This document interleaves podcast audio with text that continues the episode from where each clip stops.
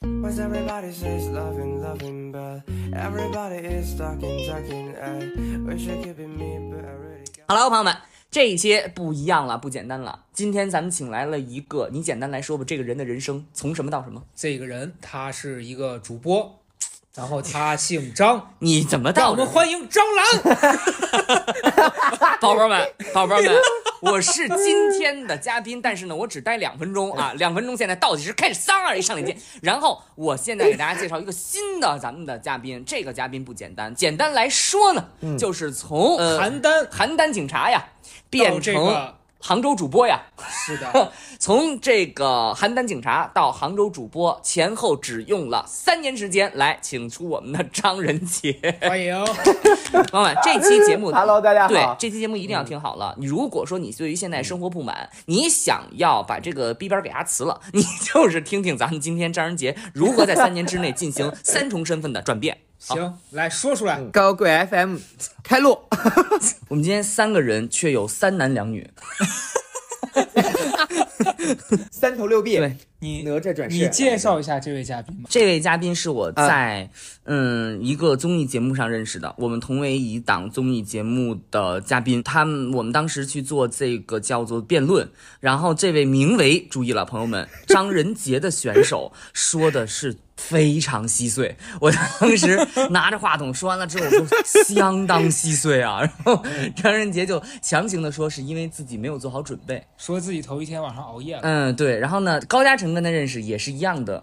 咱们是同一年，不是啊，我们不是同一年，嗯但是我跟他是在不是同一年，对我和这位朋友呢，我们俩是在录制的现场，因为他长得确实特别的好看，嗯然后他当天穿的是一个偏中式古风的这样的一种感觉，旗袍吧？不是，他上身是一个我记得是红色的花衬衫，然后下身是一个黑色的裤子，然后他这么清楚？他扎了一个头发，就特别好看，像马尾一样的那种感觉。哦然后他拿了一个扇子，就嗯，拿那个叫半扎马尾，哦半扎马尾所以人品怎么样呢？人品。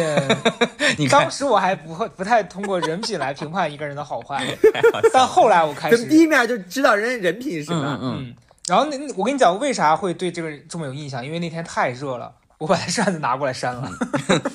然后你对张仁杰的发言，哎后来那把扇子就丢了。哦，我没偷啊，我没偷，不是我偷的。后来丢，你后来丢了是后来丢了，你丢的东西肯定不少。嗯，所以我跟大家讲，张仁杰本人真的是一个大 beauty，一个 一个大美人儿。对，然后呢，他个儿又高，脸又长，眼睛又大，鼻子又高，反正吧，头发现在也已经非常长了，是真的是一个大美人。但是他就是来自己说张仁杰叫什么？呃，就是不男不女。怎么会有人自己？对，怎么会有人在这儿？我其实以为你要说的是那个傻瓜美人哎。对，我以为他要说哑巴新娘。对，但是没想到直接咱们啊就，没有啊不男不这女。当然，of course，就是紧扣主主题。对紧扣主题我跟你讲，那个呃，很多人觉得我，我觉得我自己觉得我自己像刘雯，包括张大大也说过我像刘雯。瞧你说那人你在节目的时候，你听你说那人，呃，在节目里面啊，就是我参加《明日之子》的时候那个，嗯，然后后来我发现，随着我年纪的成长，我觉得我不像刘雯，你像很多人说我像于飞鸿。于。飞哦，哦，有一点儿。是，的，但是我觉得他跟刘雯嗯。最大的区别，刘雯可能是不爱说话，嗯他是不能说话。你就看这前面这一段儿，这这开场白说的我都困了。不是张仁杰，是你只要给他一线头，他就能给你织织一东西，但那不是不一定是什么东西。他织出来那东西，总而言之就是你不想要。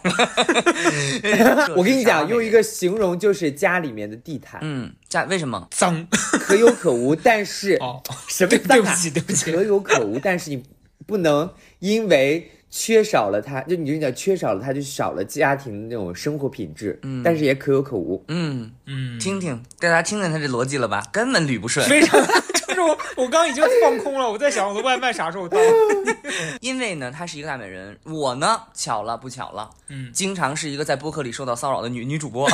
被被男主播不尊重的女对主，播，你知道吗？张仁杰，我们这个播客经常有不知名的粉丝，就不来了解的粉丝过来说，这女的话怎么那么多呀？来老插嘴，然后还说男主播不尊重女主播，殊不知咱们这里根本就没有没有。女主播，对然后插嘴的不是这个人吗？对，我们在生活当中就会遇到这样上我跟张仁杰肯定会有这样的经历了。我们今天呢，就以这个为一个小话题，本来在录这期之前呢，我和那个曹富贵我俩商量了一下，说这一期应该有一个主题，但后来脑门一拍，嗯。哎，这嘉宾在这儿，你定啥主题也是白搭，不如就随便聊。对对对，嗯，我们对我跟你讲，我这个人生就信奉着就是唐三藏取西经，嗯嗯嗯，不知道取的什么经，你知道吧？好差，你这歇后语，真的冉光明听见棺材板都摁不住了。非常不错，这个非常不错。我临场现编的，临场现编 的，你别临场，突然就你临场现编嗯这点儿能耐，差点把米未炒了一袋儿。导演，那第五季张仁杰参加奇葩说，说完了之后，马东老师当场发飙，说这就是你们做的工作吗？这就是你们选上来的人是吗？你们现在回去集体给我改稿子，这就是张仁杰的能力，各位家人朋友们、家人朋友们。但是我跟你讲，我引以我引以为傲，我觉得我那个他们就说我是米未的种子选手，谁呀？谁呀？谁谁说你是种子选手？谁呀？谁？这人还在吗？现在在这人现在应该去效果了吧？哎，没有，我跟你讲是谁？谁？呃，李楠。李李李 谁呀？没有这个没有这个人啊！太好笑了，这个 part 太好笑了。哎，你怎么现在就没有这个人吗张？仁杰编了是不是？张仁杰？三年不见，啊。你现在不光说话没有逻辑，你都没有信用，开始胡说，真的他肯定不定把谁给记错了。我发现张仁杰的这个表达习惯嗯。是他不想让任何一句话掉到地下，对。但是他接完之后，他给你扔到泥坑里，你知道吗？就是 我们我们呃，你你，所以你现在一般是以一个什么身份介绍自己呢？现在是主播、现现在是在做带货，但我记得好像去年你在拍戏是吧？演员，演员，演员，现在演员还是演员，我我见过，还演，前两天刚演完我。见过最夸张今天早的是张仁杰发了一个宣传，嗯，他演一个嗯士兵，什么麻辣女兵？士兵。不是麻辣女啊，兵，没有，那是什么？民国戏，民国民国当时都冲上热搜当时都冲上热搜了，是后来就是因为为你知道，什么冲上就是热搜呢？因为那个海报给我做的男不男女不女的，真的假的？他们都说真的，我我回头把那个照片发你们，或者你们直接去我微博里面去看那条，嗯。他们那个宣传给我 P 的那个照片，嗯就是我的脸好像是可以去离地，离地就是一个梨，就是特别尖，就是一个镐把子，你知道吧？子、？斜拔子，反正又扁又尖，嗯，有点上翘。非常吓人。你说人家就是《烈火高校》里面人家那个白鹿哈，就是就是中性美，人家那中性美，嗯。我那个纯属就是不男不女，就是真的就是贬义词。对自己那张照片对自己你看完，这个，哎，我觉得你说的这个特别有有那个那个那个点，就是说人在在这个 P 图师的眼里，他认为这是一种美。但是他那个审美层次好像没有达到。后来我就专门问了他们老板，哎，我说你，嗯，你说你说为什么就是把我这张照片给我 P 成这样？他说他说他给自己找台阶下，他说，哎，为了营造舆论热点，那最后营造的结果是上了热搜，是为什么？大家讨论说这个人为什么这么奇怪，还是啥？就是说这个烂剧到底 为什么能上线？所以跟你没关系。对，人家不是因为你，是因为这个剧本身可能不好看不。是，是因为那张照片不好看，导致了我们那个剧被标签为烂剧。啊但是我们那个剧真的挺有好看的。你为什么永远都有一颗老鼠屎能坏一锅汤的能力？对，很厉害。通过自己出奇的表达毁了第五季奇葩说，然后又通过一张剧照毁了一个剧，没有，这就是我跟你讲，我就是影视界里面的核武器明。白？你不光是影视界，你是演艺圈的核武器。我感觉，我感觉现在这个直播业，随着他的加入，也快到头了。不可能，我跟你讲，就是没有毁灭，哪来的重生？嗯，他很能自洽，就是对人。对对。但我我正在思考你说那个不可能是怎么不可能，没想到他直接承认了是要毁灭的。那个照片一发出来的时候，大家觉得，哎，我是演的男二嘛？嗯哎，不对，演的本来是男三，其实结果以为你后来因为女二，觉得觉得结果以为我是女一，不因为女一站在我的身后。那肯定不行，那肯定不行。大家真不知道张仁杰这神颜，他一 P 完了之后，可以说这这个娱乐圈只有刘晓庆老师能够跟他相比。我觉得，我觉得张仁杰是这样的，就是如果你没跟他进行这种交流，你只看他的外形，嗯，呃，如果放在十几年前，你知道那个时候特别流行那种静态的网红，嗯嗯嗯，就发一张照片上豆瓣，我懂我懂，特或者是在淘宝上当一个人人网。平面模特，对人人网，嗯。他一定会特别火。就安安静静的在那儿拍一些照片儿，是，的，不要有任何的观点的表达，不要动，也不要说话。也不要彰显自己的个性，它就单纯的美，嗯它一定是会大火。我现在我现在依然可以啊！我一说起来，你一说起来这个话题，那天我在做直播，我卖着非常兴起，卖着卖着卖着的时候，然后有人打个电话，嗯嗯，不是不是打电话了，是打字说，打字说你能别说话吗？你长得你长得真好看，嗯但是能不能别说话？我说就跟吉娘娘在超模的露台，呃，那个呃秀场秀场上走，每一步都是钱，我的每一个字也都是钱，我是出来说话挣钱来了。只是说人家在我他让涨价，我不说话你在 掉价价。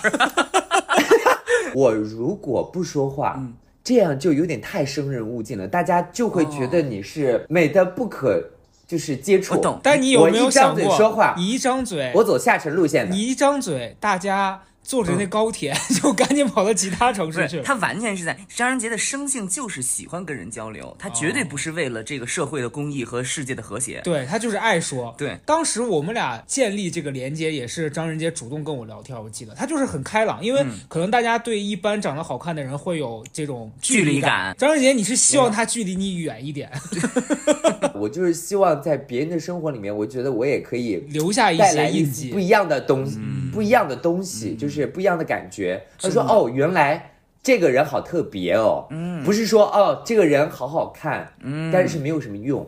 没有人说怎么好看就意味着没用呢。但是被人家说好看，应该也挺好的。你为什么会感觉你对“好看”这两个字，你觉得它不够特别？一定要好像是区别于好看，你才觉得是特别的。太流于表面了。贴。流于表面，就是流于表面，我不喜欢流于表面，哎我喜欢走内心的我不得不说，时隔三年，嗯。这个家伙一点儿都没长进。对。对，因为两年前他就这么跟我说，对，他就跟我说我其实是有内涵的。三年前发生一件事儿，嗯，就是可能网上就是两个人撕逼了。然后大家都支持一一 A，方然后 B 就很很那什么。张仁杰当时在我面前义正言辞的说：“我肯定支持 B。”我说：“为什么？”他说：“因为大家都支持 A，我就觉得我应该支持 B。”很好，为了反对而反对。对，我说我说张仁杰，你真的非常糟糕。三年过去了问，青红皂白，只想不一样。我是我建议你没有大玉啊，张因姐。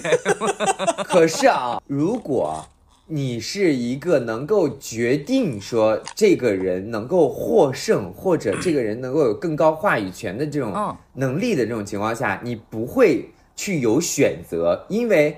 你就是相当于给这个人判死刑，我们的抉择其实是无关紧要的，我们才会有选择。嗯嗯嗯，我我完全没听懂。我想到了一个总结，就是义正言辞，但鬼话连篇。我真的没听懂。你说出来这个，你说出来这个想法，你到底选择谁，也没有什么屁用啊！人家当事人又不会说，请问啊你说的是你中文吗？支持了我现在真听不懂。没有，我理解他的意思。他意思是作为旁观者，嗯嗯可能有的时候我们站、嗯选择立场或嗯支持任何这种人的时候，当中的一方的时候，嗯对另外一方来说可能是决定他生死的，因为支持这个人人多了，大家就会本能的觉得说，那、哦那么多人说这个人对，哦那那个人就是错的。哦真的吗？柯阳姐，我现在要确定一下，你真的是这个意思吗？不是，啊！我就知道，我该死，我就知道。我不我不说话了。你说你张仁杰，我现在最后再给你最后一次机会，你现在立刻解释你啥意思？你说，你说，你说，没有没有，我的意思是，就是说，嗯，别人的决定无关紧要，其实最重要的是这两个人到底在怎么去选择他，而且他们们两个事怎么撕逼啊？你到底三年了，你还没搞清楚啊？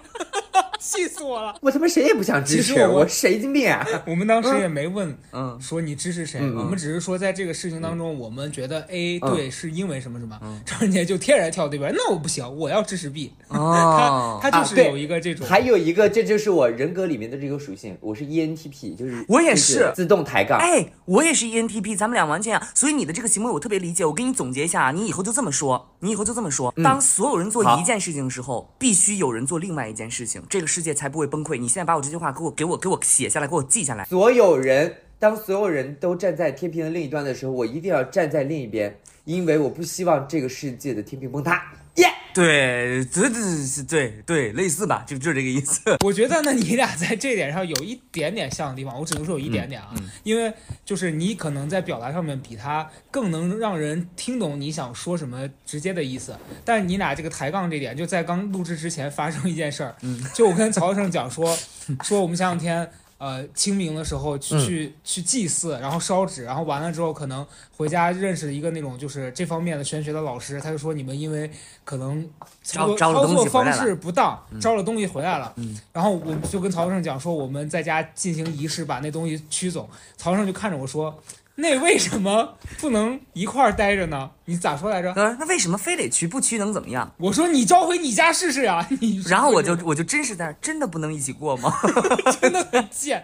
嗯对我我我懂你意思，就张仁杰，我特别懂他意思，就是我天生的质疑，其实没有道理啊。我觉得对于咱们这种人说，张仁杰啊，对于咱们这种人来说，嗯你一定要读书，因为你本来就爱抬杠，对因为你本来就爱抬杠，你本来就要跟别人不一样。但是哦，我那天我我我后来才知道，我其实是有病的。啊，啊，张仁杰，你你是说我让你读书，你现在就跟我说你有病，开始装病？你上学，，你我不是这个意思。你说你说我后来看到了一个叫什么，就是它是类似于行为认知障碍 ADHD。你有那个 ADHD，它叫做多动症，你不能集中精力呃做一件事，咱俩一模一样，哦咱俩一模一样。你对对对对你确定是是 ADHD 还是他只是得了甲沟炎一类的？你有病？不不不不不 ADHD 就是说这个人很难集中精力，然后他做一件事情的时候特别容易被别的分散精力。很多咱们的听众一定都有这个问题，啊，嗯，对吧？张仁杰，你看他连记他都记不住，他连自己得的啥病他都记不住。是的，对对对，我记得是什么 BD BD 什么这我他一会儿出出去就会跟人家说我得了 HPV，你知道吗？他这脑子，你别跟他说了。而且我就即便静下心来，我我把我把这个周围都整个就是鸦雀无声，我连说香我什么都点东上。西啊？什么？你周围鸦雀无声？他意思是说，把周围的环境即便弄得很安静安静，他也集中不了精力。对，哎，你怎么会有这么崩溃的的语言体系啊？张仁杰，你怎么带货呀？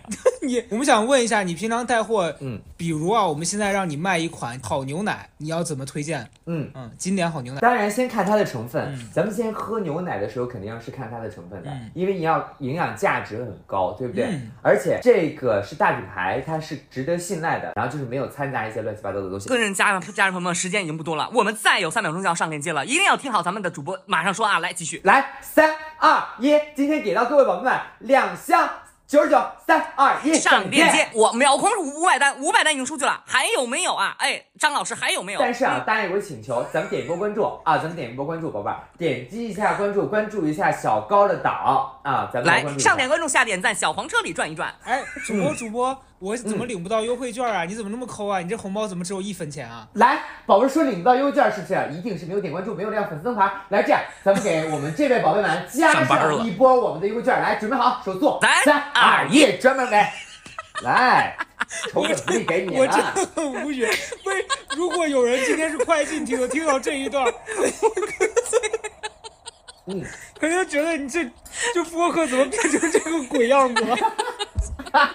真的笑死我不理解，我真真的笑死我！哎呀妈呀！播客，播客也要有新发展。啊是是是，你刚才什么都能总结我跟你讲，我在直播里面就是一个流量密码。哦，说出来，为什么？就呃，就是一个可以测这些网友到底是不是真人的哦，这个能力。比如十个人来吧，十个人在线，嗯他有八个人、嗯如果是假人儿，这个这个直播间里边鸦雀无声。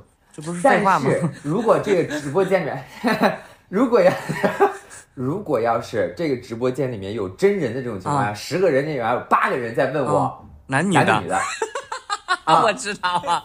哎，我的视频也是这样的，我的视频也是这样，男的女的。后来我就是也是有一些个不雅的发言了，问了你是男的女的，我说你妈凉的惹的，真的很恶毒，真的很恶毒哎。嗯我学会了。嗯我一会儿我要在直播里 你。别学这种东西啊！但是我主要是我打 peace and love 这个人设打的时间太长了，我想有一所突破。呃他问我男的女的，嗯我说别管男的女的，货都是好的。哦来，咱们继续听一下我们这个货。来，嗯我觉得这样挺好的，但你想，如果你按照他的方式说了，你别管男的女的，你去管管你妈凉的热的，你 这 就糟糕了？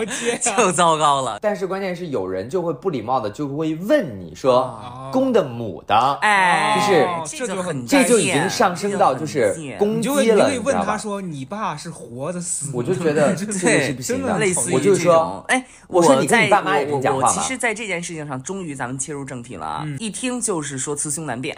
然后张仁杰呢，就是他外形上非常的这个俊美。然后哎，你你声音 OK 啊？你声音是男生对吧？没有人听错吧？我的声音大家一听就是男的，哎，就是那我其实今天嗯咱们可以往回溯源一下，你比如说你直播间当中有人会这样去问你，你你有心路历程的变化吗？刚开始我就会觉得说，为什么这么多人会在乎我外貌的这件事情？就大家先上来就会问说你到底男的女的？嗯，就是很奇怪。我觉得有的时候他们并不掺杂不礼貌的原因。嗯，就纯单好奇就是纯的好奇做美妆账号的时候，他们说你真的好美啊，嗯就是你化完妆真的好好看，嗯但你到底是男的女的？我说你 还是要问到这个。就是离不开说你这个妆面很美，我想怎么去学，怎么去画。我懂你意思，我也曾经产生过这个怀疑，就是比如说我在奇葩说在那儿说东西，包括我做视频做种草，这东西跟我是男的女的根本没有任何关系。嗯，他为什么哎仍然还把这个问题当做一个重要问题？我其实特别感兴趣，就是特别不理解人的性别，一个陌生人的性别为什么对大家来说这么重要啊？因为我我觉得这一点啊，我其实可以给你俩提供一个思路，是很多人他只是想跟你建立这个沟通的这个连接，他并不是在意问了你什么。没话搭了话，对他就是每个人在意的重点可能是不一样的，可能对他来说，知道你的性别，就如果你是一个男生，他可能会用跟男生交流的方式跟你跟你互动；如果你是个女生，他会用另外一种，可能在这儿。是是，对，哦，说需要划划清沟通方式。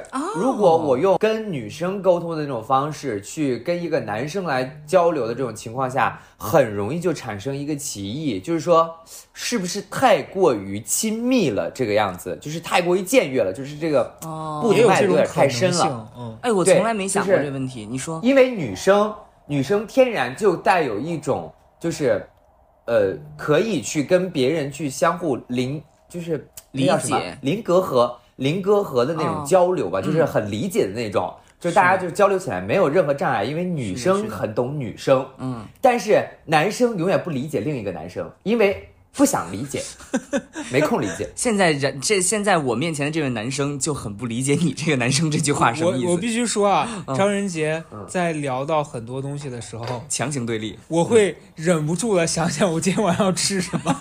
对不起，就是我不知道为什么。哦，我从但是我从来没想过这个问题。我觉得你们完全打开了我一个新思路，嗯就是说在互联网上也好，或者在一个陌生环境也好，遇到一个人，先去判断他的性别，成为我之后如何跟他建立联系和沟通的前提。我从来没有思考过这个问题，因为我在我眼里，我觉得。男女他都是人，他都是一样的要交流。我从来没有用性别去，这个是真的，也是我最近意识到一个问题，是有这样的。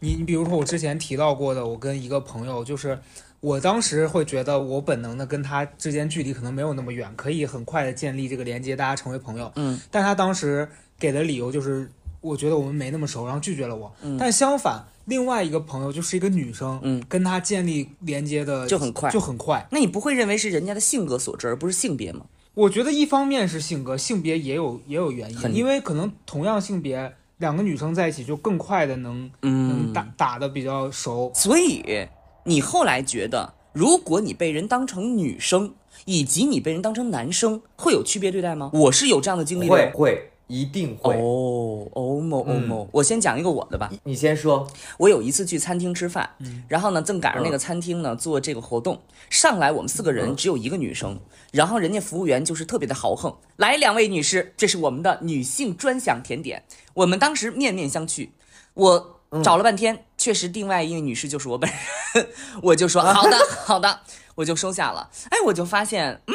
怎么还会有一些这种小小的福利呢？我当时还挺还挺还挺开心的啊，还挺开心。但是我的复杂心理就在这儿，就复杂心理就是我知道我不是女人，我知道我不是女性 这件事情哈，对。但是我为什么又要？我我又我我我，你懂吗？那种复杂心理，就是我现在喜我我现在莫名其妙的享受了这个一个小小的福利，但是不由得我就引发了一个想法，就是说我在生活当中，如果我真的是一个女生的话，我到底还有多少被这样的区别对待？这是一件好事儿，这是一件好的福利啊，呃，这是一件事情。但是比如说另外一件事情，我就有心得，在电话里边我听起来是一个女人的声音，所以每一次打车，司机如果在底下等一会儿，他就会脾气特别不耐烦，他就会对我态度特别差。我可以跟你说十有八九，我上了车，他立刻就安静。他打车的时候，他里面说啊你怎么什么这那的，我什么这那，我吧唧我坐在那儿开车，然后他立刻他就安静了。很，这个是一个，我觉得这是一个很吓人的这个就是问题。嗯，因为我很多的女生朋友们，就是有的时候打车现在只敢打专车，因为就是这样嗯无形中浪费了很多钱。因为专车的司机他就会更加礼貌一点儿。嗯我觉得当我觉得你那个甜点其实就是。女生用一部分的东西，就是用一部分的这种性别歧视来去换取的一个红利。嗯，有，这话只有你敢说呀，我可不敢说呀。但是我觉得真的，我觉就是得是有这个女生，比如说女性专座呀，或者爱心专座这个东西，它有可能会付出一些其他的代价，他会被标签为一个弱势群体，他才会有享受这个福利。每个人都不是弱势群体，这个就是根本性的一个歧视。嗯，凭什么老弱病残孕就一定得坐着呢？怎么会弄到这儿啊？真的我我完全没有想，我懂大。大家现在知道马老师为什么因为他大发脾气了吗？对，就是你，你刚想要质疑他的观点，他又给你抛出一个不合逻辑的素材他。你刚而且当他抛完这个素材之后，后面还会有一个惊为完天全人的结论，对，完全就三段式，完全不搭着。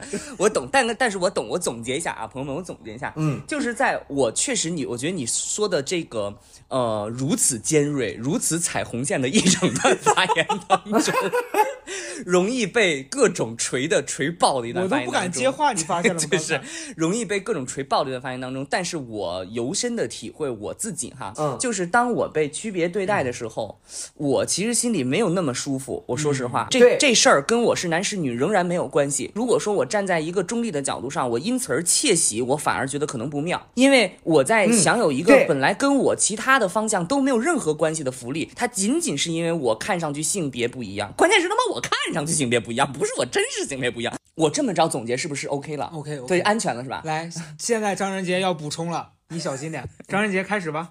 张仁杰每，吃的一个每吃的一个甜品，其实吃都是你接下来要吃的苦。你别你别再说了，我想我想请问你一个问题，嗯，你是从什么时候开始有这个想表达的欲望呢？我觉得他身上最最特别的一个点，不是他的表达欲，嗯而是他真的敢想敢干。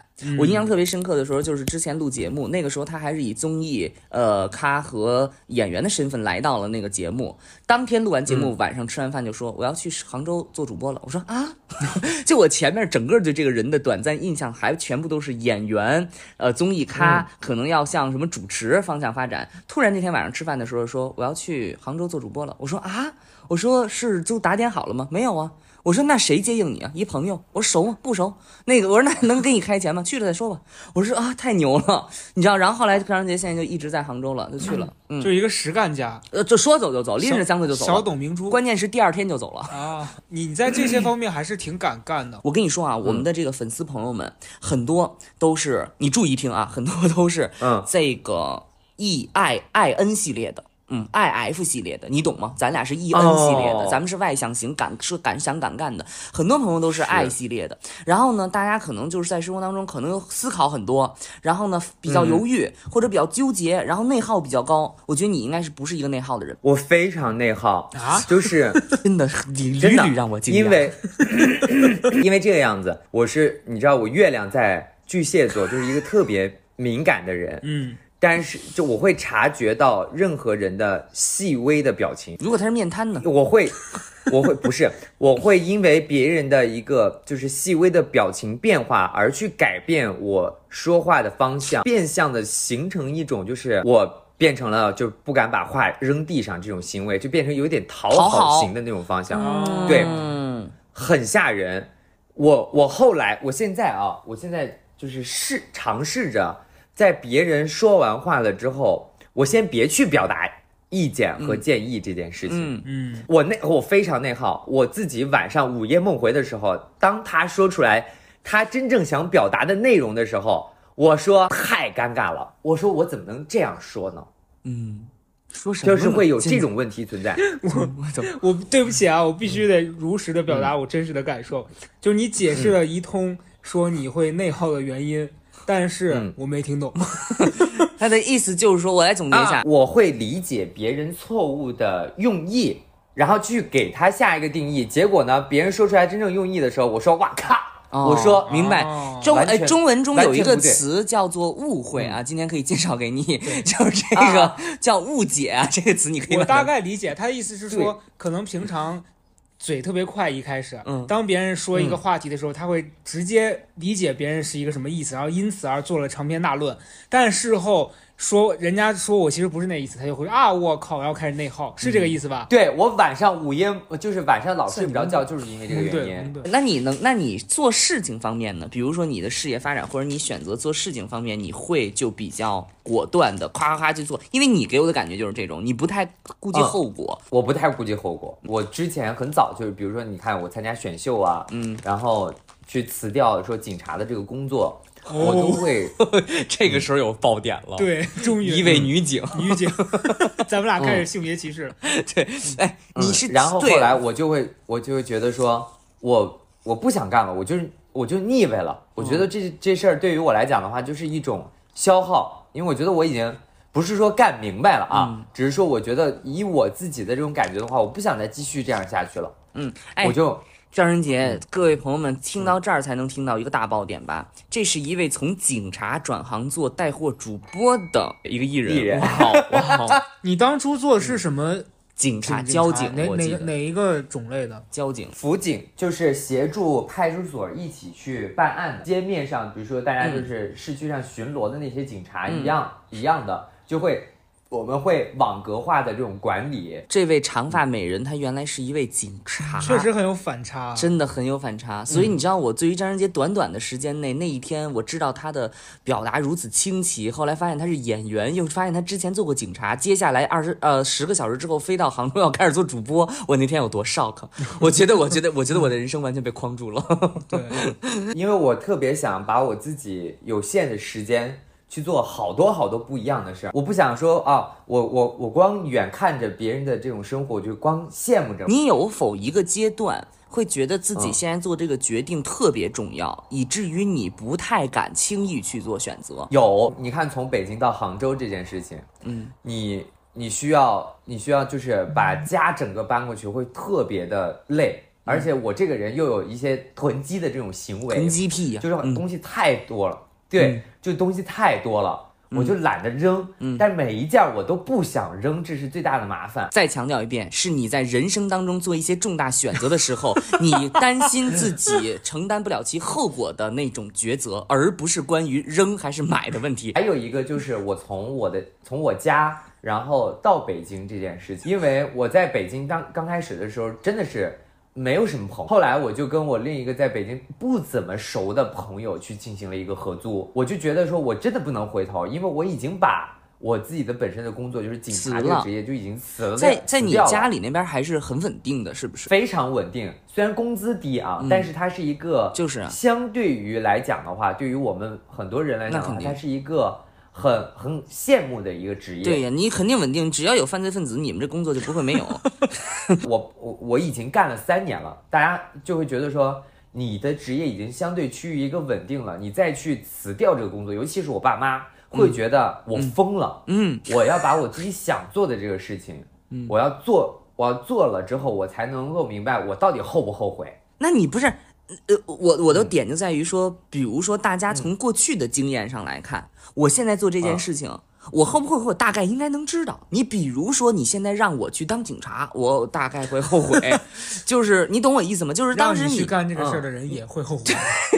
你从你过去的那段经验当中，你辞掉那个工作来北京当演员，然后很快的，然后你又把这个 pass 了，然后也不算 pass 吧，就然后又去了那个呃杭州做主播。就我在我在我看来，我包括其实可能在很多人看来，这都是非常重大的选择。是的，呃因为这种机会，你你说是可以去反复选择，但是时间是有限的。就是你会担心这个过程当中几年过去，我我我也没啥，我也没啥成绩嘛，或者什么之类的这种。不会啊，你你看啊，因为我来杭州，说实话，我我其实被骗的挺惨的，嗯因为他们那个团队不够成熟，然后导致了就是我我自己满腔热血，我来我来做主播之后，然后我就会觉得说，哎，我要怎么怎么样，但是其实一旦当落地执行的时候，其实有很多阻力的。你比如说，我想要卖的东西，嗯它争取不到一个好的价格，当然就没有人买了，对不对？当演员也是，你当在这个比如说做艺人的时候，你没有太多话语权，你当然是选择拍不了那么多戏的。中我也觉得说，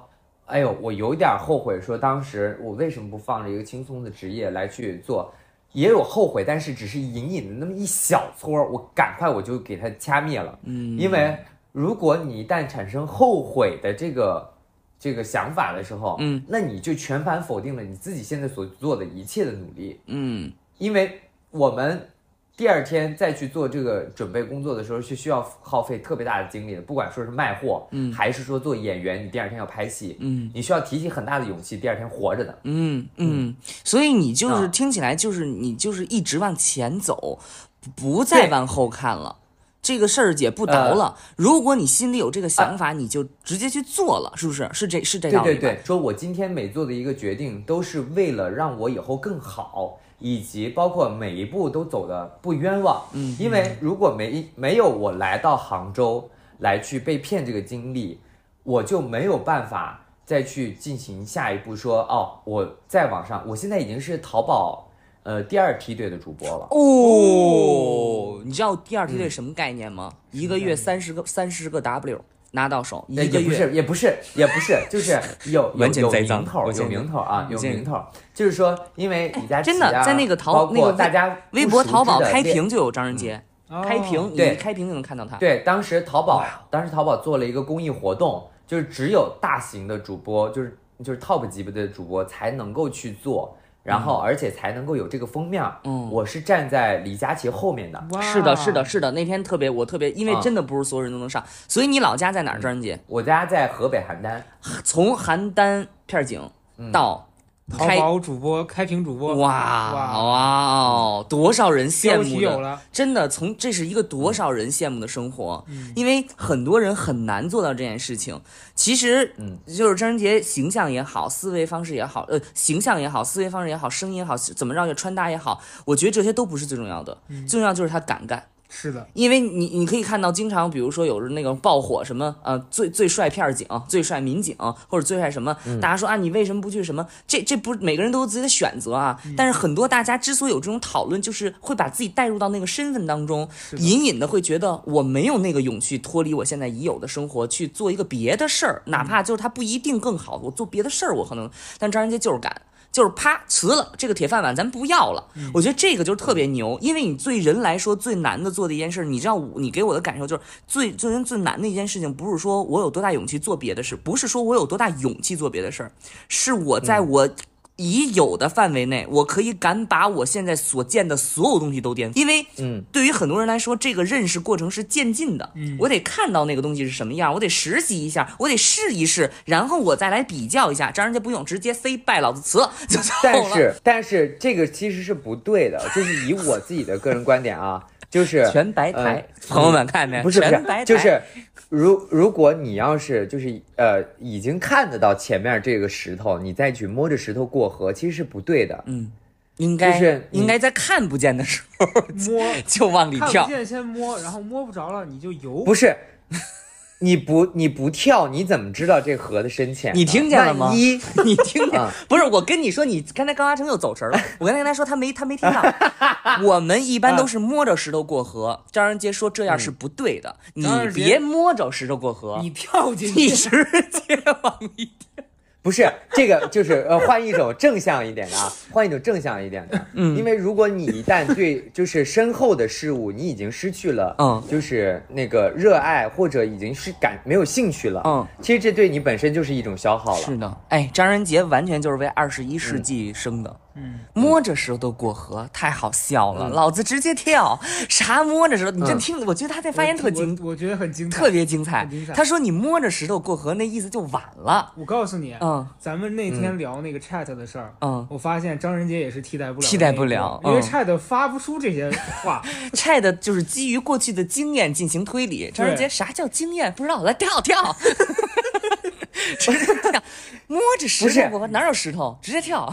然后说，我来说一个正向一点的，然后说出来更消极。人家 是说有说有河，摸着石头过河，咱们直接跳；有石头那就不是河，那叫有水，沉了底儿那才叫河，直接往里跳，太有道理了，朋友们，太有你如果道理了。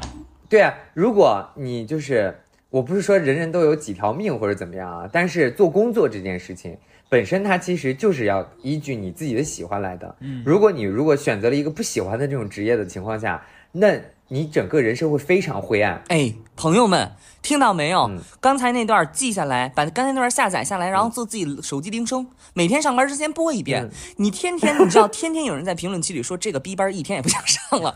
我真的发自内心的鼓励大家，就我真的发自内心的会觉得，就是说，大家如果现在在一个环境当中，其实我也有这个心理，但我真没有你有这么大的勇气。就是我发现，哎，那句话叫什么来着？人不能过上自己想要的生活，只能过上自己能忍受的生活。咱们张人杰就不能忍，不能一秒钟都不能忍。什么警察直接辞，什么演员直，接辞。不是，嗯我是我是忍到一定阶段，我忍够了，所以我才啊你的那个一定阶段相当快速，我跟你讲，相当快速，因为其实很多人会在这个但是这对于别人来看的话，这是一个非常，因为别人看别人的人生以上帝视角来看的。嗯，因为我因为就跟听自我介绍一样，嗯，就需要把你自己的人生阶段简明概要的去跟别人说，大家没有那那么多功夫去去理解你这么长时间的付出，或者你这二十八年你到底经历了什么。是的，但是是我们经历的这个时间以及痛苦，其实是很漫长的。嗯，嗯，我觉得他特别有哲学我想，我想就是深度。我我觉得啊，跟张仁杰聊天有一个感受是，我意识到了一个问题，说，这个 ADHD 嗯，会传染。嗯为什么你完全现在大走神我我？完全无法集中精力。他的思维其实是非常活跃的，但他的语言又限制了他的思表达他的思维。是的就，他每当他那不总结起来，那不总结起来就是没文化吗？呃，不能这么说，不能这么说。我觉嗯得这不是没文化的问题，是你的表达限制了你的思维。但我不能说你是一个没有思维的思维的人，对，就你跟一些花瓶，就可能大家世俗意义上觉得这个人是个花瓶比起来，还不一样。你绝对是有思想的。，对，但是呢，你差在哪儿呢？天然残缺吧，他都不是说是语言系统的天然残缺。我我可以这样，我可以这样去形容啊，大家会觉得说你是一个花瓶，因为比如说其他，比如说实用型的，大家就会觉得说它是可以盛水的木桶，嗯，这个样子。但是呢花瓶是没有什么实际。我觉，得这块儿嗯。绝对是一个，绝对是一个惊为天人的比喻。你说，嗯。你说。你说，是一个没有什么实际意义的，就是只是做装饰性好看的这种。就是物件儿，嗯。就叫花瓶嘛。嗯。然后木桶是可以做实际 嗯。运用的，是的比如说它可以盛水，没错。啊，比如说它可以盛水。这样然而，然而，谁想到我这个花瓶里面，它也能盛水，还有木头塞子。哇我还能拿这个花瓶子，我能去啐别人。哇哦，朋友们，你们快来听一听吧！成功的人生不需要思考，我说回我刚才说他有思维这个话，看透他的内心，必须得打破他，必须得把张仁杰彻底打破。想让张仁杰对知道这个河的深度，就让他跳下去。嗯，完全一个毁灭性的人格。可是不是，嗯，不就是不破不立吗？如果我们，如果我们是这样用的吗？OK OK 可以。啊，你没有打破，你没有打破这个僵局的这种情况下，你没有办法去引发一个新的话题或者一个新的人生。我第一次感觉我在跟我四岁的侄子 在讨论人类未来存亡发展的这个。大问题。我在十分钟一总结，我觉得张仁杰刚才这整段，我觉得其实是非常精妙的，就是他告诉我一个道理，就是我不一定把这事儿想得多明白，我只要去做，叫什么 flow，flow 吧。是不是 flow？你就是 flow，、嗯哎，你也是被那 chat 打败不了的人，你 flow 了，他刚要算你，你嘚儿走了。哎，我觉得张仁杰你真的有一个特别大的特点，我虽然我说了之后，肯定你还是不太能够就是明白，明 白对。但是你真的有一个特别大的特点，我觉得特别特别宝贵，嗯就是咱们可以不把这事儿想明白，但是一定得做。对。这是其实今天很多很多人做不到的事情。对，很多人就必须在做这个事儿之前，先把它捋捋顺了是的，要说服自己不是。觉得这事儿万无一失了。嗯，但张仁杰是我是这先样做，，对。我是这样子的。因为我觉得我已经想不明白了，我为什么不先去做做，把它太有逻辑了。看我在这个实践的这个过程中，我能不能做明白？哎太有我能不能明白？简明扼要出大意，朋友们，你听见了吗？你想不明白，你就别想了，你就去做就完了。因为你要经常有朋友在后台私信，哎呀，瞻前顾后，什么这那的。我们虽然可能比大家稍微的想得开一点儿，但是呢，我们没有你这么开。但是今天这一番谈话，我彻底是就是说明白了，就是你这个东西呀、不用想明白，你直接去做就行了。你可以看到，你想想，你现在给你出一个题，从这个邯郸呀，你什么叫邯郸？邯郸还是什么来着？邯郸啊，嗯，从邯郸警察到淘宝开屏主播，你需要经历哪些阶段？你一想，你想去吧，你且想呢，其实只需要一个阶段，辞职。辞职，对，完就完事儿了。嗯你就飞杭州，三个月活不下去，你自然就回来了。可是你活下去了，啊啊你就完成了这个蜕变了。没错，生活就是这么简单，朋友们，嗯别想太多啊！全退学，嗯听见没有？全退学。有又开始有班的辞职，有班的辞职，想干什么大胆的去干。你可以贷款嘛，对不对？你贷款你还不上，不是，其实也可以这样子，就是 如果你我就现看南城在已经播客啥时候有一个封啊？首先你要把你自己的主业去发现、呃发展好了，就是你先主业先做好了之后，你去有一个兴趣，嗯，以便我们接下来可能面临的一些，比如说我主业随时有可能这个职业会变成没有或者失业或被人就是人工智能所代替的时候。你有足够的力量去把我自己的兴趣爱好，就是这个副业，来去发展拯救你自己生活的一个主业的这个能力。嗯。最后的万全准备，就是我哪怕我什么都不行了，我回家我支个摊儿，我觉得都可以。就是说要提前未雨绸缪，该跳河时跳河，听盯准了直接跳。呃，要稍微有一个保障，不是说我把什么事情都万全之策，没有人能有万全之策。我不，我要无声蹦极，你别管我要无声不蹦极。可，能，我要呃无声蹦极。因为天有天有不测之风云，娘娘家人是这是个人的生理需求，这个咱管不着啊、说什么？但是，嗯，但是 个人生理需求，因为我说我我说天要下雨，娘要嫁人，他说那叫生理需求，真的很好笑。但是我会觉得说，你如果你一旦能够从这个蹦极中获得，因为他咱们从蹦极中出来吧，刚才 别蹦，啊。老师咱别蹦了。啊啊好，咱不蹦极就是了，今天录的一身汗。总结，我今天录的一身来。汗，你说一下。我们也不敢让你总结，还推给我们。嗯。我我刚才在张张仁杰发表这一大段的整个过程当中，吃了一个。把晚饭吃了，因为我真的很怕他讲完之后，我今天十六加八没法顺利进行了。我发现张仁杰的表达逻辑是。一般咱俩沟通的时候，嗯我发现你是这样的，就当我说一个你要认同我的时候，你会说，哎，你这个很好，然后就给了我想要继续往下讲的这个动力。嗯，但是张仁杰不是，张仁杰会先说不是这样的，然后他再把你的话用另外一种方式 再讲一遍。一遍。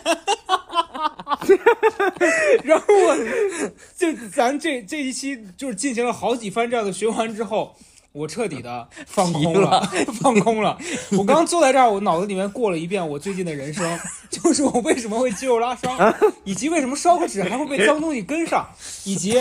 人就是应该自爱，我不知道为什么想了这些东西，然后就这期就录完了。总结一下，我觉得张仁杰给我的感受，他还是一个很勇敢的人，嗯。啊，就是他在做他的人生重大选择的这块儿，嗯。虽然说有保障，但是很多人其实，我觉得大部分人在面对未知的时候，其实还是会以恐惧嗯。驱动为、为主，大家就会觉得说，万一我克服不了很多事儿，就是很多人很喜欢看到还没发生的坏事儿，嗯。但是张仁杰会想说，是。我已经有一部分保障了，我为什么不去期待一些还没发生的好事儿？好事儿。我觉得这个是我很多人可能。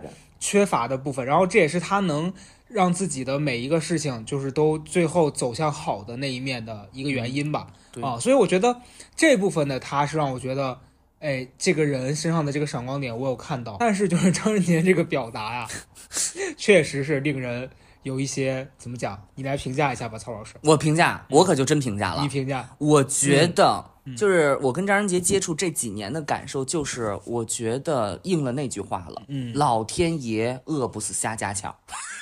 就是你，你每一次都担心说张仁杰的这种表达，或者说他的这种什么之类，是可能会不会是一个问题的时候，你会发现它不是问题。我们的固有的理解或者印象是你必须得面面俱到，全部都准备好，然后你得准确表达自己的意思，然后才去做，最后怎么样？从你从老家到北京，从北京再到那个杭州，其实是一个特别大的跳跃，而且这三步走其实都是非常重大的改变。我可以说这三步走任何一步都值得任何一个人花上五年到十年的时间做改变。但是张仁杰在非常短的时间内就完成了这些变化，他跟他的体系的思维，包括什么之类都没有任何关系。但是他是在一个非常自洽的环境里边，非常自洽的形式里边，实现了高效的自我迭代。就我非常清楚自己要什么，然后我现在啪啪的去，你让他解释，其实他解释不清楚。我觉得这个就是人生的玄妙之处。有的时候你不知道自己是如何走到这一步的，你其实并不知道。重要的是你得一直往前走。我觉得这个张仁杰就是做的特别好。我经常反思自己，我天天晚上睡不着觉，思来想去，想前思后的，真没什么用。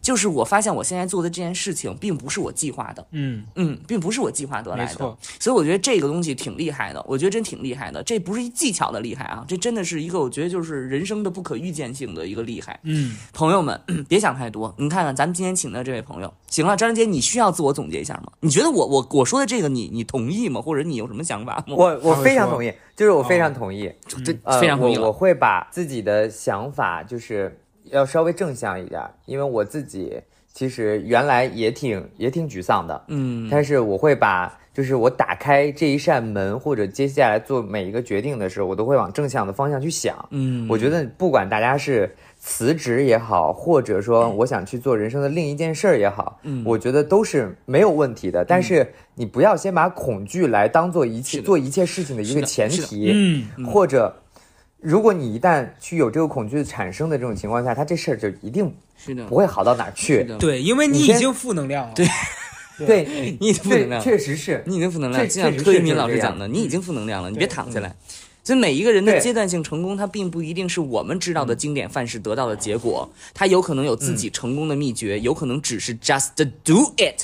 没错。对对对，想就去做的这种原动力那种情况下，其实是能量很大。呃，人生快乐是哎首要条件。那。你的人生其实特别符合咱们这个播客，你知道吗？这播客就有两个特点，一个是好笑，嗯，一个是想要，他就是、嗯想要。对想要想要不是晚上晚上想的事儿吗？不想是是那种要，全面的，全天二十四小时的。对我们永远都要。啊，全天。什什么都要，其实就是相当于哦。就是我就是要，就是你我我要我要辞职，嗯。我要我要当那个演员，我要我要做主播，就是我要就是这东西就是就是咱哦们一个点。那那我想，我觉得大家我有个问题想问一下你，说那咱这啊播客，呃，好笑的部分你负责了，嗯想要的部分你也负责了，嗯我在这中间是起到一个什么作用？你播呀，造型的作用，你播 你起到一个造型的，不是你也想要吧？每个人都想，你现在越来越想要了，你没发现吗？我发现了，你现在都已经敢去做眼球手术了。我要。好了，哎，行行，那那咱们就这期到这儿结束，朋友们认识一个新朋友，嗯敢说敢想敢做，，Hello，张仁杰。嗯